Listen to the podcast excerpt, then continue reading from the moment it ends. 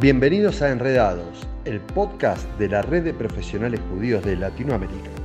Soy Alejandro Abramovich y los invito a transitar esta segunda temporada de Charlas Enredadas, donde nuestros profesionales intercambiarán ideas y pensamientos que nos seguirán inspirando.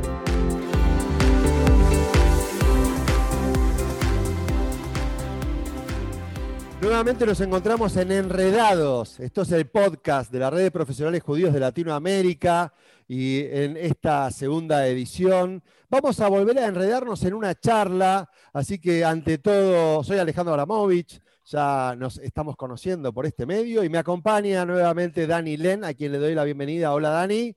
Acá desde Buenos Aires, un placer acompañarte en este nuevo enredo de profesionales.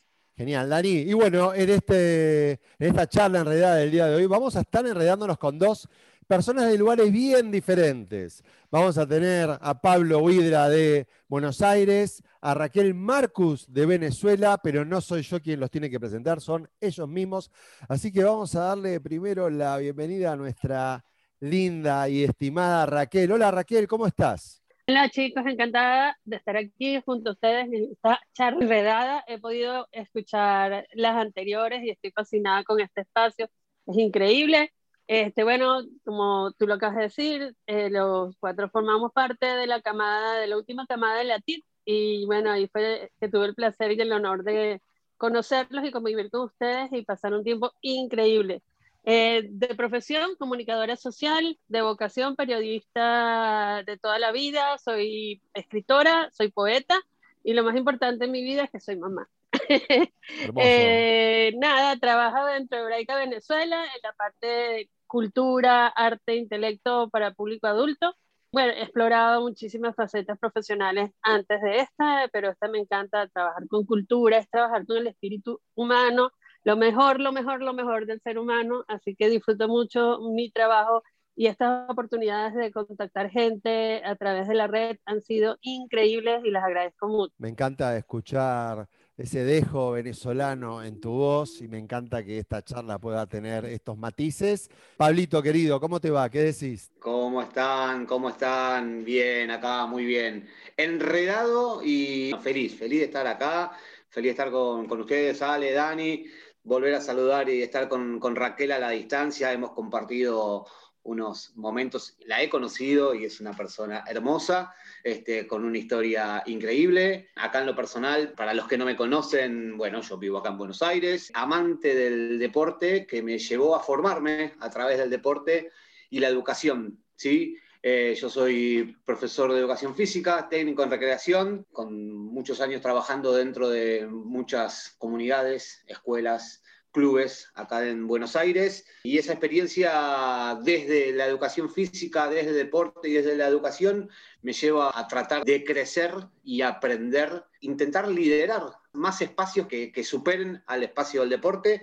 Eso me llevó a Leatid, a conocerlos, a ustedes y a un montón de gente hermosa, que bueno, que hoy considero amistades. Y, bueno, feliz de estar acá. Feliz de tenerlos eh, realmente y poder charlar con ustedes un ratito. Hablábamos antes y siempre traemos a colación en nuestras charlas Leatid como marco, ¿no? Que nos juntó, que nos hizo conocernos, pero dentro de lo que fue el programa Leatid, todas eh, esas charlas que, fuimos teniendo, muchas en ámbitos formales, pero muchas más, eh, lo que decimos muchas veces, esas charlas de, pasillo que tantas veces nos, nos dejaban temas picando, pendientes, y que parte de esas charlas son las que hoy dieron vida o renovaron nuevamente lo que es la red, esta red de profesionales judíos que volvimos a reflotar. Y quería saber cuáles fueron esos instantes, esos momentos en donde tuvieron quizás ese clic, ese, ese chispazo para darse cuenta que se podía generar algo nuevo o algo que realmente podía ser tangible para el desarrollo profesional de ustedes. Exactamente los momentos no los recuerdo. Recuerdo esa sensación de la unión del grupo, ¿sabes? Eso de que la unión de grupo es mucho más que la suma de sus partes y siempre salían cosas muy hermosas de unos profesionales reunidos por vocación, por amor y por entrega a su comunidad, que querían ser mejores para de alguna manera transmitir eso a la comunidad que cada uno de nosotros integramos. Pero ese espíritu de grupo que se sentía que se respiraba cada vez que estábamos unidos era mágico. Este, y yo sí creo muchísimo en la magia. Y de esa magia salía una sinergia y una energía increíble que todos sentíamos que había una necesidad increíble de hacer algo con eso. O sea, era, era ah, una experiencia espiritual. Mm, yo sí soy una persona muy espiritual y yo sentía que esos momentos nos conectaban, conectaban un alma con la otra. Siempre en esos momentos hay como una necesidad de dar. Y bueno, de todos esos momentos que vivimos, en los que nos sentimos partes de un grupo, en los que nos integramos y nos conectamos realmente, surgió la necesidad de hacer algo para dar, porque éramos tan bendecidos, habíamos recibido tanto, tanto, tanto que al mismo tiempo teníamos esa necesidad de dar. Y bueno, hablando y hablando y hablando, la, la posibilidad de crear una red como la que tenemos en creación, porque no podemos decir que está creada, es un bebé que apenas está en su primer año. De esa necesidad salió de dar, salió esta red y siento que fueron muchos, muchos, muchos momentos. No podría recordar uno solo. Tú, Pablo, ¿recuerdas alguno en particular? Mira, eh, yo más que, más, más que un momento lo que voy a rescatar es, eh, son todos los momentos, porque le voy a poner la palabra convivencia. Yo creo que en, eh, algún momento lo hemos charlado y, siempre nos quedó también la idea de que cuando terminemos al año siguiente volvamos a viajar y a encontrarnos, pero no tenía que ver con viajar y con que es lindo viajar, a todos nos gusta viajar, pero lo, lo, importante era encontrarnos, o sea, porque en el encuentro y en el convivir y en el estar muchas veces, más de 24 horas y la posibilidad de charlar a la mañana bajando en el ascensor, en el desayuno, en el almuerzo, compartir una clase, tomando un café, todos esos momentos y esa convivencia hacía e hizo que a todos nos, hace crecer y el conocer nuestras historias. Entonces el convivir y el conocernos para mí fue, fue el eje y entiendo que es muy difícil generar la posibilidad de encuentros presenciales continuos de más de dos, tres, cuatro días, pero por ahí creo que habría que soñar en esa posibilidad de encuentros que hacen que después, cuando uno está acá, escuchando un podcast o en un Zoom o a la distancia, ya el lazo está creado. Qué lindo, qué lindo. Qué lindo que, Pablo ya esté proponiendo el primer encuentro de la red de profesionales judíos en algún lado, pero más allá de eso, volviendo a lo que decían los dos, es como que para mí, yo siempre soy de la teoría de que cuando vos te llevas mal con un compañero de trabajo de tu institución o de otra institución, andate un día de viaje, andate a compartir 24 horas con esa persona. Subite al auto, al micro, al avión, desayuná, merendá y almorzá. Yo creo que no hace falta muchas capacitaciones, que el vínculo te mejora por completo y cambia la relación por completo. Es muy, muy difícil que no. Así que me, encanta que haya salido esto espontáneo, que, que es un valor súper importante, que no tiene que ver con un aprendizaje concreto, sino con un aprendizaje de estas habilidades blandas hermosas y comparto 100%. Mira, Dani, yo te voy a poner un ejemplo claro que me pasó a mí en, situación de, en una, experiencia real de esto que decís vos, y en un viaje. ¿Sí? Yo en una época de coordinar viajes de egresados con una compañera, vínculo que no se armaba y no se armaba, y muchas discusiones, y quien en ese momento dirigía todo eso, yo muy joven, nos dijo, yo me quedo con, el grupo, ustedes dos vayan a tomarse un café. Esto real, acá en Argentina, en Córdoba. ¿sí? La cuestión es que al año siguiente pedimos viajar juntos porque queríamos volver a vivir una experiencia. Y simplemente el hecho de, conversar, nada, ahí hubo alguien que nos invitó, ¿no? Y estábamos conviviendo, porque estábamos en un viaje de siete, ocho días conviviendo. Así que, sin dudas, que esto lo, lo firmo, lo subrayo. Buen tip el que acaba de pasarnos Dani y Pablo. Sí, Raquel. Ok, yo quiero recordar una cosa increíble que me pasó junto con Dani y Pablo en el primer viaje que yo hice a Argentina, porque el primer encuentro fue justamente en Buenos Aires, aunque nos, nos llevaron al campo. Este, en algún momento llegamos otra vez a Buenos Aires y visitamos un edificio basado en Dante, me acuerdo que las paredes tenían imágenes del infierno, del cielo, etcétera, etcétera. Pero yo ese, en ese edificio sí conocí el infierno realmente, porque para llegar a la parte del mirador había que subir unos dos o tres pisos, no me acuerdo, por unas escaleras estrechas. angulosa, oscura. Seis pisos, seis pisos, Raquel, seis pisos. Eran, ok, seis pisos, pero el final era el calvario. Yo me quedé paralizada. O sea, la sensación de claustrofobia que me dio no era normal. Yo no podía mover un solo hueso más de mi cuerpo. Y ustedes dos, Dani y Pablo, estuvieron allí como unos ángeles para mí. Y no me dejaron quedarme quieta porque yo estaba a punto de lanzarme por la escalera para abajo y me hubiera perdido la vista increíble que había en ese edificio. Y ustedes estuvieron allí y me jalaron y me animaron y me ayudaron a superar esa parálisis que me dio por la claustrofobia y logramos entre los tres llegar.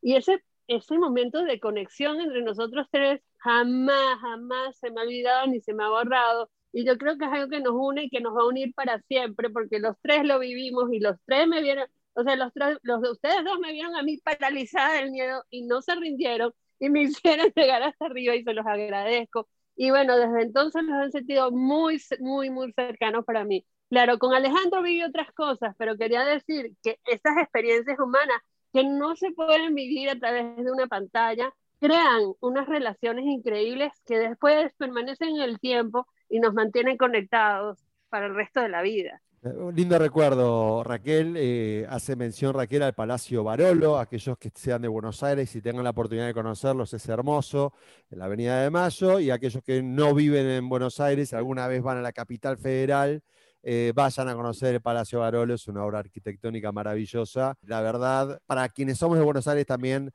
fue una novedad. Raquel, ahora que estás mencionando ¿no? el tema de la sinergia y bueno, hemos muchas veces hablado acerca de temas que a veces en Buenos Aires son parte de la agenda de los profesionales judíos de, la Argentina y principalmente de, de, la ciudad de Buenos Aires.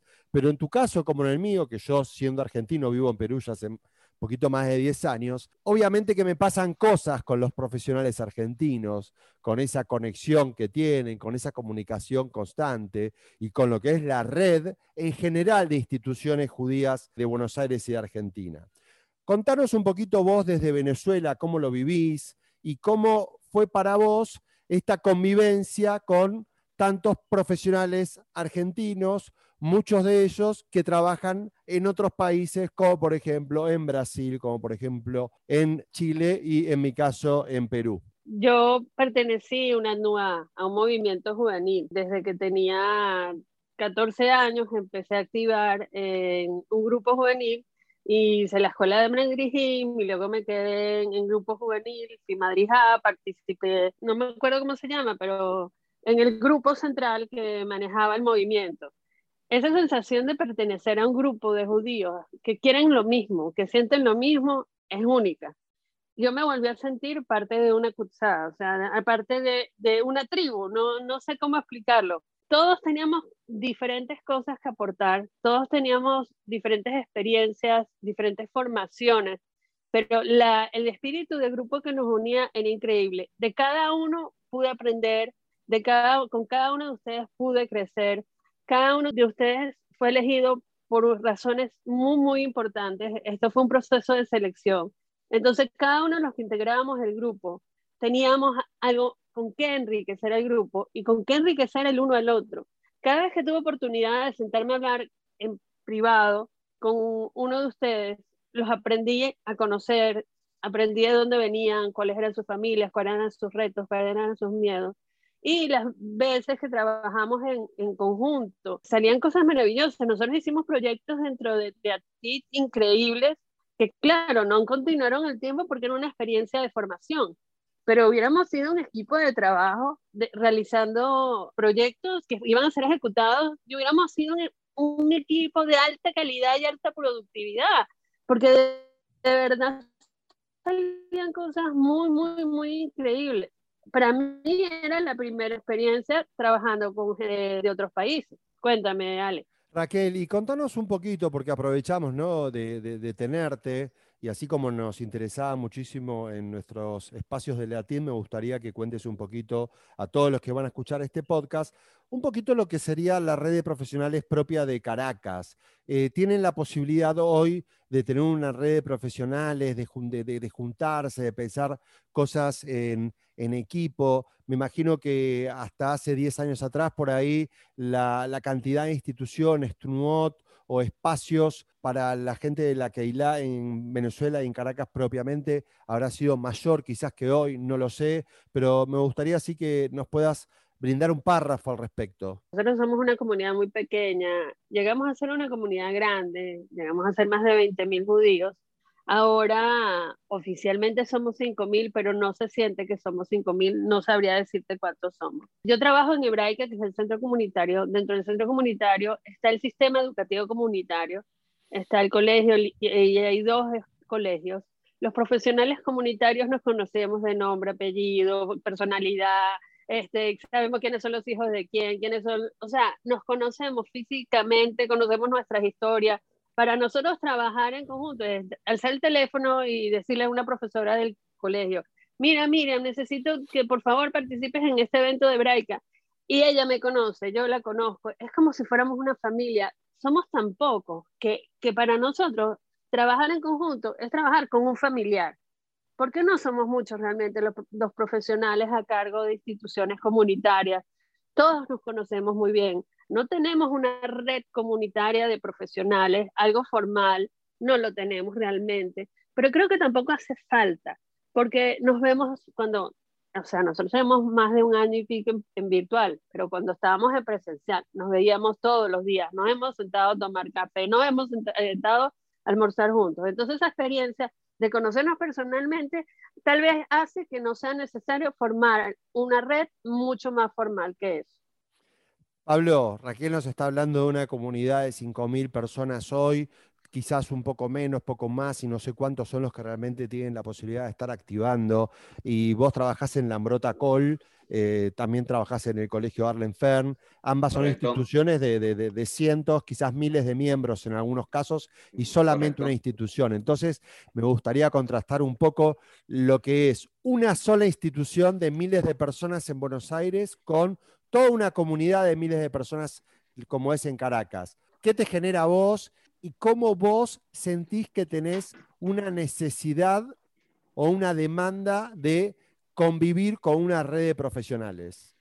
Ale, te vas a acordar, y Dani, Raquel seguramente también, esto lo hemos charlado mucho en muchos de nuestros encuentros. A mí me pasó particularmente a través de la posibilidad de, hacerle a TID conocer y vivenciar a partir de, haber estado en Chile, por ejemplo, en San Pablo, o también a través de algunas macabiadas y conocer otros lugares, eh, esta diferenciación, ¿no? Donde están lo que nos pasa en Buenos Aires, de que haya un montón de comunidades, un montón de escuelas, un montón de clubes, y otras ciudades donde está más centralizado. Y a mí me pasa en ese sentido, voy a poner un tema crítico, ¿sí? que es, en la medida que hay mucho, muchas ofertas y posibilidades, y el público es el mismo, crece la competencia. Yo, que soy del, del mundo del deporte, entonces en Buenos Aires, particularmente, porque no es Argentina, después están las comunidades de, las provincias, que sí, quizás en una provincia toda la comunidad judía se centraliza en Córdoba, en, Rosario en Usar, en, Córdoba en Maccabi Acá crece esta competencia y a veces uno trata de, el armado de la red, volviendo un poco a la pregunta que hacías, se hace un poco más difícil existe la posibilidad, pero también está la competencia. Entonces, por un lado quiero hacer cosas con vos, pero por otro lado vos quizás sos el que tiene la gente y si yo no tengo la gente, en algún momento quizás no puedo sobrevivir en un contexto que estamos viviendo particularmente en la Argentina complejo. Entonces, es, un tema complejo. ¿sí? Hay redes, hay, y yo soy pro redes y pro eh, juntarnos y contar y contar lo que soy, contar lo que hago, poder ayudar, pero tampoco tengo la receta eh, de cómo hacer para que no, no exista la competencia. Mirá, eh, primero, Ale, déjame decir el paréntesis que tuve, no solo que viajé con Pablo, sino que dormí con Pablo durante los dos años. Hasta ahí vamos a contar nada más. Pido por favor Si de última hacemos otro capítulo, pero no, por favor, no contemos más detalles. Y las charlas de 2 a 3 de la mañana hasta que nos quedábamos dormidos seguían siendo de cómo, cómo tratar de, mejorar nuestras instituciones.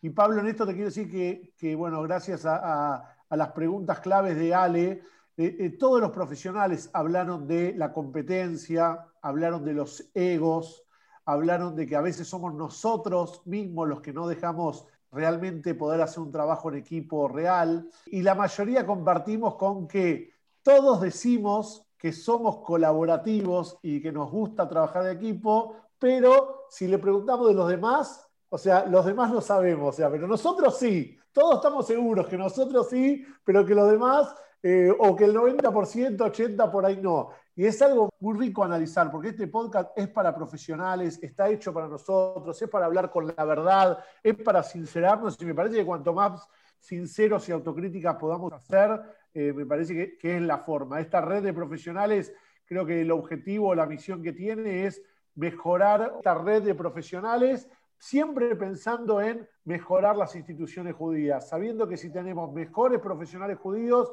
vamos a tener mejores instituciones judías y no depender de comisiones de turno que, cambian de dos a cuatro años. Así que me parece que es uno de los grandes temas que tenemos que seguir explorando. Raquel, te escuchamos. Sí, no sé si es propio de una comunidad pequeña, o sea, como la que tenemos hoy en día.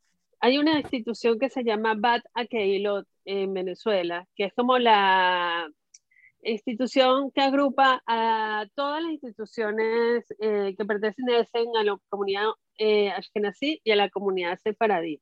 Esa Bata Keilot tiene una agenda comunitaria que se publica mes a mes con los eventos que cada una de las instituciones que integramos esa, eh, esta red eh, que se llama Bata Keilot pertenece. Entonces, por ejemplo, si Hebraica saca que el lunes 19 de junio tiene un evento a las 6 de la tarde y las demás instituciones ven que esa, esa agenda está colocada, pues a ninguna se le va a ocurrir poner un evento eh, ese mismo día y en ese mismo horario. Solamente coordinar esa agenda lleva un esfuerzo gigante de mucha gente que trató de entender y colaborar en el proyecto, porque somos pocas instituciones y no está bien que programemos al mismo tiempo. Eso es un aprendizaje que puede servir para cualquier otra comunidad Solamente coordinar una agenda, que es algo tan simple y al mismo tiempo tan complejo, evita competencias innecesarias. En Argentina, hace algunas semanas, hubo el mismo martes cinco charlas sobre la situación eh, israelí. Cinco charlas en, una o dos horas, y no coincidían todas, era una con diferente de media hora, ¿no? Y decís, ¿cómo puede pasarnos? Y nos pasa, y nadie tiene mala intención, pero nos pasa.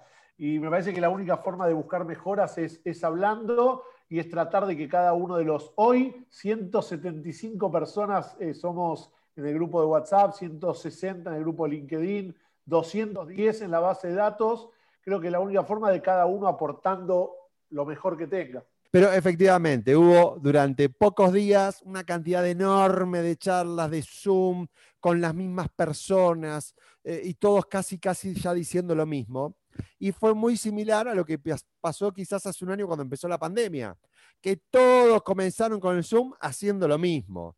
Y yo me pregunto, los profesionales, elegimos hacer esa actividad porque hay una demanda de nuestros directivos, porque creemos que tenemos que hacerla, porque como profesionales que somos, tenemos que ser los primeros en hacer eso, o porque creemos que efectivamente es efectivo tener para nuestra Keila propiamente, para nosotros y nuestra gente, esa charla y no quizás decir juntémonos todos y hagamos una para mil. ¿Ustedes qué opinan? Es buenísimo, dale permiso, eh, que me meto así porque la pregunta es buenísima y yo no sé si tengo una sola respuesta. Primero, voy a ser honesto y no tengo una sola respuesta. Sí, aprendí a ser político, a pesar de ser profesional, trabajando en instituciones uno tiene que manejar ciertas, y a, medida que va creciendo en los roles, se sabe que hay que manejar algunas cuestiones que tienen que ver con la política institucional. En mi intención, yo siempre pienso en quien va a recibir. Si son chicos, voy a pensar en si está bueno para los chicos. Si son adultos y está bueno para los adultos, para quienes lo van a recibir. En mi intención lo pienso así, pero a veces la, política hace que haya que hacer el Zoom porque sí, porque hay que hacerlo, y más allá de si está bueno el contenido o no. Yo siempre trato de poner el foco en el contenido.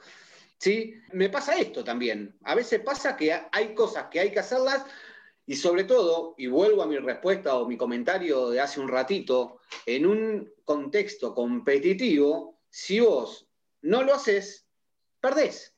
Ya no es que perdés porque lo hiciste mal, perdés por no hacerlo. Pero quizás sería mucho más fácil hacerlo entre varios y nadie pierde. Entonces decís, pará, pero quizás es difícil llegar entre varios a comunicarse porque la política te traba. Raquel.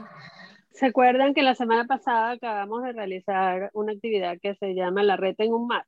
En el grupo que yo estoy se habló muchísimo de, de, las actividades virtuales y una de las conclusiones que llegamos es que nosotros tratamos como profesionales que no estábamos preparados para una pandemia. Realmente no creo que exista nadie en el mundo que estuviera preparado para una pandemia y para hacer ese salto increíble que fue de llevar todo lo presencial al mundo virtual lo que hicimos fue trasladar nuestras actividades presenciales al mundo virtual, sin haber entendido el idioma de la virtualidad, sin haber entendido la lógica y la mecánica de la virtualidad. Cometimos muchísimos errores tratando de hacer virtuales actividades presenciales. Si algunas tuvieron éxito, es verdad, algunas tampoco eh, no lo tuvieron. Lo que hablamos en ese grupo es que ahorita vamos a tener que aprender a trabajar con formatos mixtos, porque hay gente que no está dispuesta a volver a la presencialidad y hay gente que está loca por volver a la presencialidad. Entonces vamos a tener que aprender a manejar formatos mixtos en donde haya cosas y ofertas para lo virtual y haya oferta para lo presencial. Pero nuestro reto ahorita como profesionales es aprender el idioma virtual, que nunca lo aprendimos. Empezamos a hacer las cosas sin saber ese idioma y ahora nos tenemos que instruir y preparar para hacer las cosas en el mundo virtual como deben ser y de la manera correcta. Estaba pensando con respecto a lo que estás diciendo, Raquel. Primero, que quizás debería haber algún tipo de formación para aprender a utilizar la virtualidad y hacerla una herramienta más eficiente. Eh, es efectiva, sabemos que todos llegamos a todos, pero creo que la eficiencia pasará por aprovechar el recurso y hacerlo mejor. Pero me gustaría preguntarles a ustedes, como profesionales, ¿qué creen que esta situación de pandemia les agregó a su trabajo? ¿Qué creen que deberían aprender todavía para mejorar su entrega profesional en este contexto? Y para lo que va a ser, como nos plantea Raquel, una futura gestión mixta. Uno de los aprendizajes es la frecuencia. No podemos hacer tantas, tantos eventos virtuales en una misma semana. La gente está agotada del tema virtual. Y realmente, por lo menos en Venezuela, no hay otro tema ahorita. O sea, no hay actividades presenciales este, para reunirnos a ver una obra de teatro o para reunirnos a ver un cine. Pero si yo, eh, como comunidad, produzco tres o cuatro actividades virtuales en una misma semana, la persona no va a estar conectada tres o cuatro veces en una misma semana.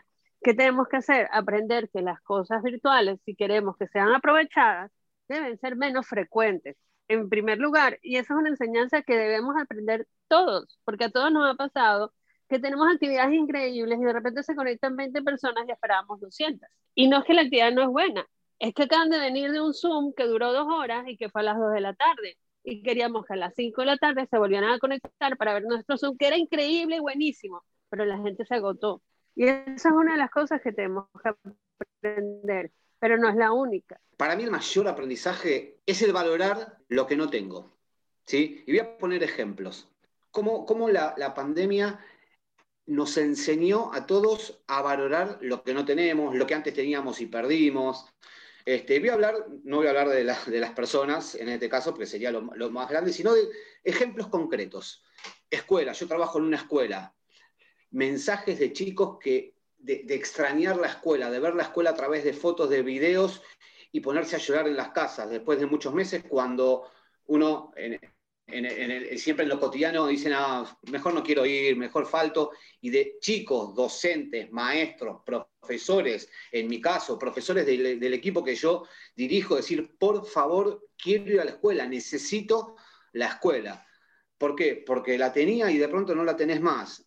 A nivel deporte, llegar a hacer entrenamientos de deportes de conjunto donde se entrenaba en pequeños grupos y sin material. Y eso era la gloria. Después de haber estado seis meses de no poder salir, lograr ir a una plaza, cosas concretas que hemos hecho en el club donde yo trabajo, ir a una plaza en pequeños grupos y sin material, solamente a correr, era valorado como la gloria. Y tenía que ver con esto, que aunque de repente me doy cuenta que no lo tengo y, eso chiquito ya pasa a ser que algo en, lo natural, si uno lo convoca, es imposible decir, vamos a la plaza a entrenar sin pelotas, a correr, a jugar una mancha. No va nadie. Tremendo. Yo, yo me sumo, comparto todo y, respondiendo a tu pregunta puntual, discutíamos con otros profesores y coordinadores. ¿Cuál es nuestra nuestro deber ser, ¿no? ¿Dónde como directores, coordinadores nos debemos posicionar? Tenemos que estar, a ver, ¿cuál es para mí, ¿no? ¿Cuál es nuestra misión fundamental? Y bueno, acompañar a la gente, al público, a los socios, a las familias, ¿no? ¿Y cómo las acompañás? ¿Alcanza, como propone Raquel, con una vez cada tanto, con un Zoom por día? Ahora, si lo sumamos todos los días, como dice Raquel, la gente se conecta, Raquel decía 20 personas en un sub, hoy ya 20 es un montón, como diciendo, ¿cómo hacemos para tener 20? Entonces es como, como que se juegan muchos factores, ¿no? Y a la vez, ¿cómo, cómo lo, pregunto con mucha sinceridad, digo, ¿cómo cuidamos nuestro trabajo? ¿Para qué nos necesitaría el club, la escuela, que yo, si no hay, no sé, ¿no? O hay de otra forma. Digo, ¿cómo hacemos para estar presentes si no podemos estar presentes de forma presencial y de forma virtual? La gente está agotada y no quiere. ¿Hasta qué punto debemos hacer para hacer? ¿Hasta qué punto debemos hacer para aparecer?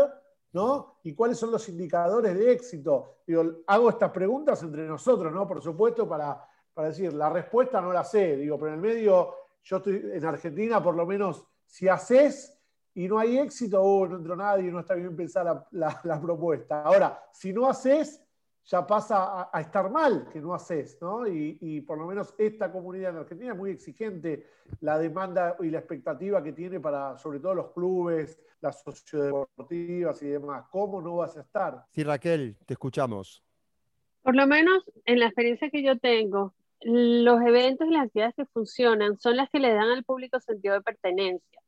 Y creo que eso es lo que cada uno está necesitando y buscando. ¿A qué me refiero?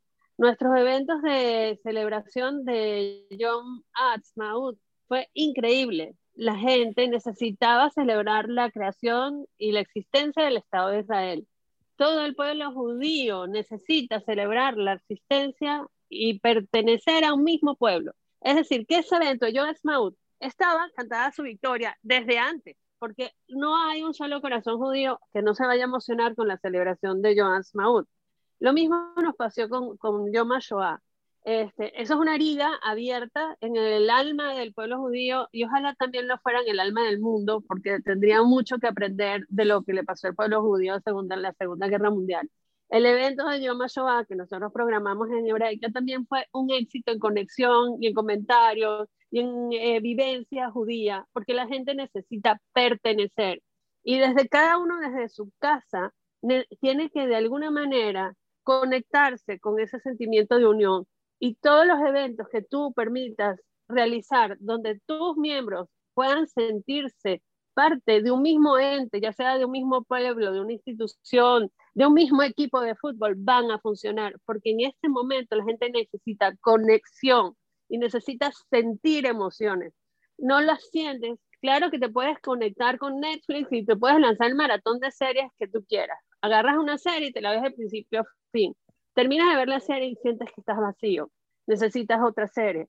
¿Qué pasa cuando te conectas con un evento de conmemoración de Yom HaShoah? ¿Te quedas lleno o te quedas vacío? Esas son las preguntas que tenemos que hacernos como profesionales. Sí, definitivamente la especialización eh, incluso para poder manejar una situación de virtualidad, es algo que, sería bueno que exista. Creo que de alguna manera todos fuimos a lo largo de este año ya largo eh, aprendiendo a hacer las cosas mejor, con mejor calidad. Quien todavía no lo hizo, creo que ante un futuro mixto de actividad virtual y presencial, es importante hacerlo cada vez mejor. Y no solamente para nuestra, nuestro pequeño universo, nuestra comunidad, sino para, porque hoy tenemos la posibilidad de hacer actividades con cualquier otro lugar del mundo. Entonces, creo que, la especialización en el trabajo virtual es algo que alguien debería tomarlo para poder ofrecerlo y quizás podemos ya pensarlo para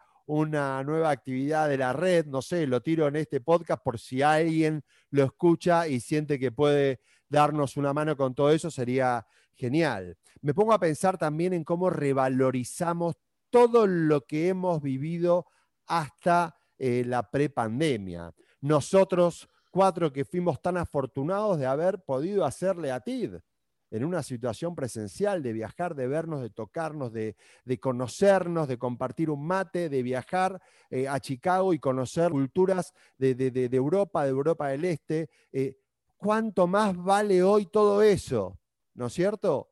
¿Cuánto más vale hoy todo lo vivido anteriormente? Ojalá que todas estas sensaciones que en este momento me surgen por lo que estamos charlando puedan mantenerse en el tiempo. Eh, muchas veces cuando pasa algo delicado es cuando pensamos en nuestra existencia y pensamos qué suerte que tenemos.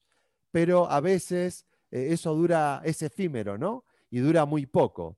Eh, ojalá que el día que toda esta pandemia se termine y volvamos a la vida anterior de la manera que sea, podamos siempre recordar todo esto para poder darle mucho más significado a lo que estamos viviendo.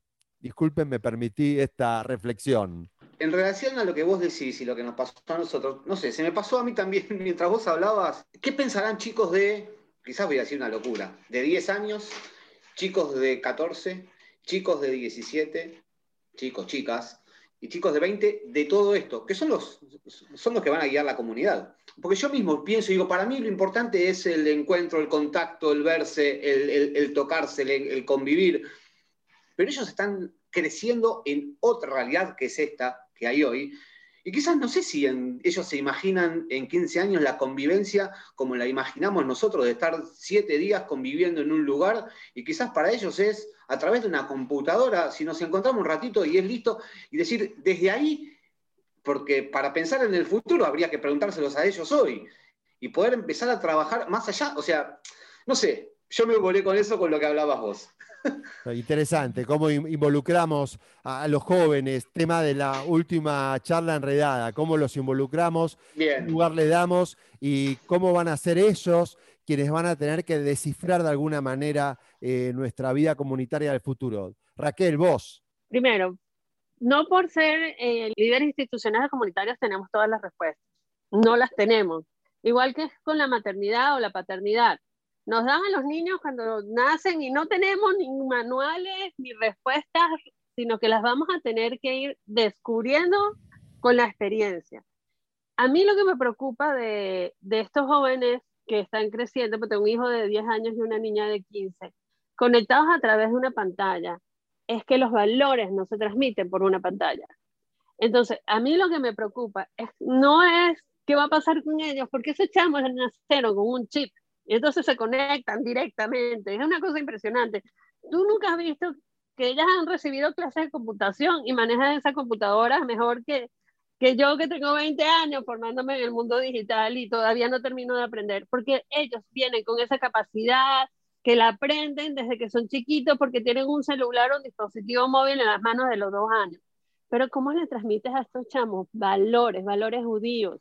Porque no he conseguido la fórmula para hacerlo y porque realmente de lo que conozco de esas generaciones no están, no los tienen. Yo trato de transmitirlo en mi casa, pero yo y mi esposo tenemos una visión particular sobre el judaísmo y sobre la transmisión de valores, pero no es el mismo caso en cada hogar judío. Entonces, muchos de los compañeros de mis hijos no tienen esos valores y nosotros tenemos que empezar a pensar ¿qué va a pasar cuando estos muchachos de 10, 14 y 15, 16 años lleguen a dirigencias comunitarias sin haber tenido valores, valores que nos hacen responsables los unos de los otros, que nos hacen eh, tratar de cuidarnos entre nosotros, porque no lo tienen. Es una experiencia muy individual la que ellos están viviendo y no es una experiencia colectiva. ¿Qué va a pasar con nuestras comunidades cuando esos niños lleguen a ser líderes? Me puse de pie para aplaudirte, Raquel, pero no sé si se vio en el, Zoom. Amo estas charlas, amo que nos enredemos. Cada frase de alguno me dispara a, pensar todo el tiempo sobre mi trabajo, sobre lo que estoy haciendo y sobre todo sobre lo que no estoy haciendo, ¿no? Y a veces la diaria no te deja pensar en estas cosas lindas. Pero me quería sumar a lo que decía Ale y Pablito. Ayer en mi trabajo hicimos una movida solidaria y vino un papá con una nena de tres o cuatro años, con dos bolsas para donar, y la nena cuando me ve, ¿qué hizo? Directamente me dio el puño extendido. O sea, que para un nene de tres o cuatro años, saludar al director del club o del country era así. Y digo, esta chica no conoció nunca el saludarnos de otra manera, ¿no? Si hace un año y medio que estamos de esta forma. ¿Y cómo seguirá eso? ¿Le pediremos que en algún momento deje de saludar así y salude con un beso a los adultos? Y dije, wow, todas las cosas que no sabemos que nos van a pasar y que esto va, va a dejar secuelas y consecuencias por muchísimos años. Bueno, miren, en esto, Dani, yo lo vuelvo a repetir, vengo del deporte y soy un convencido que en esto el deporte es una, es una herramienta. Y sobre todo con lo que dijo Raquel, que lo pongo con la bandera de los valores. Este, eh, obviamente que la educación también. Y particularmente aprovecho y les cuento, como también estoy pensando en el futuro, hoy estoy haciendo un curso de esports, que no tengo idea lo que es pero digo, el futuro y ya se, y, entender un poco lo que es la lógica del deporte virtual, porque, y, también, y me estoy volviendo bastante loco con esto, y en desacuerdo, porque digo, no, no, eso no es deporte, sí, es deporte, no es deporte, es un poco deporte, bueno, pero para, para poder entender esto de lo que viene y el futuro. Quiero este, hacerlo, quiero hacerlo, recomendé el curso, quiero hacerlo. Después lo, después lo, charlamos, es acá en una universidad, es, virtual y es, virtual, obviamente, y en una universidad acá de, Buenos Aires, pero se puede hacer, hay gente de Venezuela haciéndolo, gente de toda Latinoamérica. Estamos hablando nuevamente del futuro, un tema redundante en nuestras charlas. Y estoy pensando si es algo que lo estamos ansiando, el futuro queremos que llegue o le tenemos miedo al futuro. Eh, y con esta pregunta voy a tratar de, de contextualizarla en nuestros roles. Eh, en una época y en una era digital que cada vez muchos trabajos son reemplazados quizás por máquinas, ¿no? Es eh, la gran fantasía, algunas ya empezaron a ser reemplazadas por máquinas. Eh, ¿Dónde creen que quedará el rol de los líderes en una época digital? ¿Cómo creen que vamos a poder interactuar o cómo creen que vamos a poder movernos liderando justamente una era en la que nosotros somos quizás bisagra, porque no somos nuestros hijos que tienen la facilidad casi automática, como bien explicó Raquel, de manejarse con todo lo que son los instrumentos digitales y que venimos de todavía eh, prender la tele con un botón y cambiar los canales con una perilla. Yo no soy de las que tienen miedo al futuro. Eh, yo no pienso que todos los tiempos pasados fueron mejores para el contrario, yo pienso que todos los tiempos futuros van a ser mejores. A mí el futuro no me asusta, porque el futuro es, va a estar manejado por personas. Los seres humanos esencialmente no hemos cambiado. Y de la experiencia de Chicago me doy cuenta de que todos tenemos exactamente los mismos tipos de emociones, los, tipos, los mismos tipos de sensibilidades, los mismos tipos de sentimientos. Ya vengamos de Rusia, de Ucrania, de Estados Unidos, de Argentina, de Venezuela. Somos humanos viviendo experiencias humanas y eso no va a cambiar todos los roles de los líderes se relacionan con conexión humana. Eso no se logra con el mejor robot, eso no se logra con el mejor aparato, eso no puede ser sustituido por ninguna tecnología. Me quedé con este ejemplo que planteaba Dani eh, y Raquel, lo que preguntaba Ale en relación al, liderazgo. Para mí los líderes, eh, más allá del, método virtual, presencial, mixto, híbrido, siempre van a ser necesarios porque, porque la gente necesita el contacto con el otro y tiene que ver con la esencia del ser humano de y, de los bebés que nacen, cuando nacen, los, próximos y los bebés que están naciendo hoy, esos primeros años tienen el vínculo y el contacto con sus padres. O sea, no es que nacen sin vínculo. Hay un vínculo de base que va a seguir existiendo. Después, obviamente, a medida que crezcan, va a ir, va a ir cambiando, pero no, no tengo miedo a que se pierda esa cuestión vincular. Va a ser distinta ¿sí? va a ser diferente. Obviamente que a partir de eso los liderazgos van a tener que tomar otras formas, sin duda van a tomar otras formas. Eh, pero bueno, yo sigo siendo un enamorado del, encuentro, de la presencia y hasta voy a proponer, porque ya tengo una idea, de, en general hay muchos viajes que se... Después lo voy a contar, a ver, después lo cuento, después lo cuento. Raquel, ¿estás ahí para terminar lo tuyo? Sí, Pienso que los liderazgos van a tener que ser más asociativos. Las nuevas generaciones no conocen el trabajo con una figura autoritaria, eh, con una figura que da los lineamientos y los demás lo siguen como si fuera un general en un ejército. Ellos saben trabajar en redes, ellos saben trabajar de manera horizontal y no entienden que uno de ellos sea el que se posicione como el jefe. Esto es algo que vamos a tener que aprender eh, los líderes actuales de los líderes del futuro y empezar a trabajar ya bajo ese formato. Pienso que hay muchas cosas que estamos haciendo en automático, que nos adaptamos a este mundo digital de una manera apresurada. Estos procesos hubieran de la manera natural haberse desarrollado a lo largo de años, 10 años, 11 años, 20 años incluso para saltar de la presencialidad a la virtualidad. Y, pasó en un año porque no había más remedio, o nos adaptábamos o moríamos como instituciones y como líderes. Este, ¿Qué pasa ahorita? Bueno, revisemos lo sucedido, trabajemos sobre lo que tenemos y aprendamos para poder hacer las cosas mejor en el futuro y adaptarnos a ese futuro que va a exigir tanto de nosotros como personas como como profesionales. Pero ese futuro ya llegó, es, parte actual de nuestras vidas. Lo que hubiera sido un proceso de muchos años, lo hemos vivido en unos cuantos meses.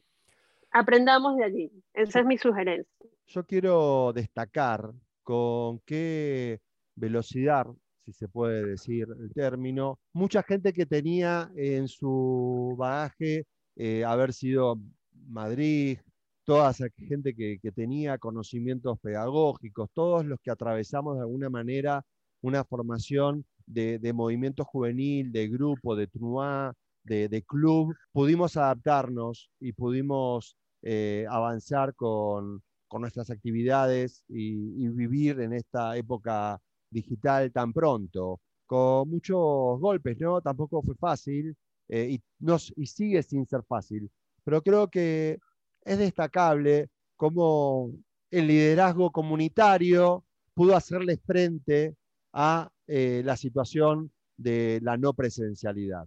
No sé si se dio en muchos otros lugares, pero sí creo que se dio particularmente en el ámbito comunitario, así que para todos quienes son parte de la red, eh, por ahí eh, está este mensaje y subrayar esta, esta actitud.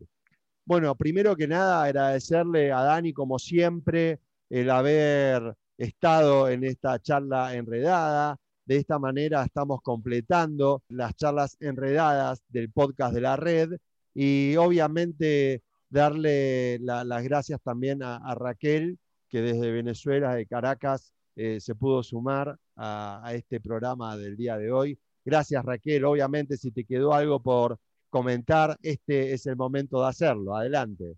Muchísimas gracias a ustedes, son mis amigos, los quiero muchísimo. Esto de aprender a querer a una persona no se hace a través de una pantalla. Los quiero porque los aprendí a conocer en persona, en desayunos, almuerzos, cenas, actividades, eh, conversaciones de pasillo, etcétera. Espero que pronto podamos volver a recuperar ese contacto humano. Me encantaría que la propuesta que hizo Pablo de volver a conseguirnos a través de un viaje pueda materializarse Mientras tanto, nos tenemos que adaptar a este formato digital y vernos las caras a través de una pantalla y escuchar nuestras voces a través de un audífono. No sustituye la experiencia humana, pero es mejor eso que no hacerlo. Entonces, mientras se soluciona la situación eh, de pandemia, aprovechemos las herramientas que tenemos a mano y usémoslas. Esa, es, es, todo lo que podemos hacer para seguir generando conexión humana. Gracias por invitarme a esta charla, fue increíble estar con ustedes. Pablo, también a vos te agradezco muchísimo que hayas sido parte de la charla enredada. Eh, obviamente tu, si tenés ganas de una reflexión, contarnos algo, eh, bueno, ibas a, a contar eh, cómo estás planificando un próximo encuentro. No sé si esa era lo que querías comentar, pero eh, este es tu, espacio. Adelante. Gracias, Ale, un placer, un placer. Eh, no, no porque es apenas, no, no, es, no es ni un proyecto, es, una, es un sueño, vamos a dejarlo ahí soñando, pero tiene que ver, tiene que ver con, con un poco lo que decía Raquel y con lo que iniciamos en la charla y esta palabra que puse yo que es la convivencia. La convivencia este, es lo que más nos, a mí, en mi, en mi criterio, lo que, lo que más queda, lo que, lo que más nos transforma a través del conocer al, al otro, a los otros. Entonces, es seguir pensando este, y trabajando en pos de esos espacios de convivencia, entendiendo que también hay una realidad virtual que, que nos va atravesando y va creciendo de manera paralela y en esto poder transmitir la necesidad de la convivencia. No es solamente generar el viaje, es que se entienda.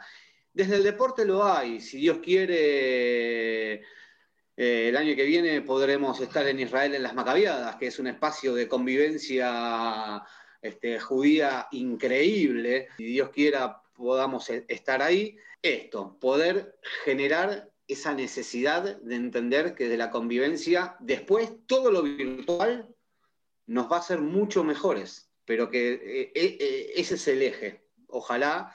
Y sobre ahí, bueno, algunas ideas de que no todos los viajes sean a Israel que es muy importante. Pero nosotros nos conocimos, conocimos comunidades y recorrimos todo, todo Latinoamérica y fue para mí fue magnífico. Gracias, Pablo. Bueno, Dani, nos vamos a volver a encontrar en un nuevo podcast, en un nuevo ciclo muy prontito, ¿no es cierto? Si llegamos, si llegas acá escuchando este podcast, manda al grupo de WhatsApp. Quiero, quiero participar del primer seminario presencial. En todos los quiero, un placer haber estado escuchando esta charla, eh, enredándonos y nada, y compartiendo. Gracias. Bueno, nos vamos a volver a encontrar entonces muy pronto en otro nuevo espacio del podcast de la red, esto que es Enredados. Ya estamos pensando cuál va a ser la nueva temática. Eh, mientras tanto, espero que sigan disfrutando de esta propuesta que tiene la red de profesionales judíos para Latinoamérica por medio de esto que es el podcast Enredados. Hasta muy pronto. Esperamos que hayan disfrutado de esta propuesta y agradecemos que compartan este espacio junto a la red de profesionales judíos de Latinoamérica. Estamos ansiosos por presentar el próximo podcast. Hasta pronto.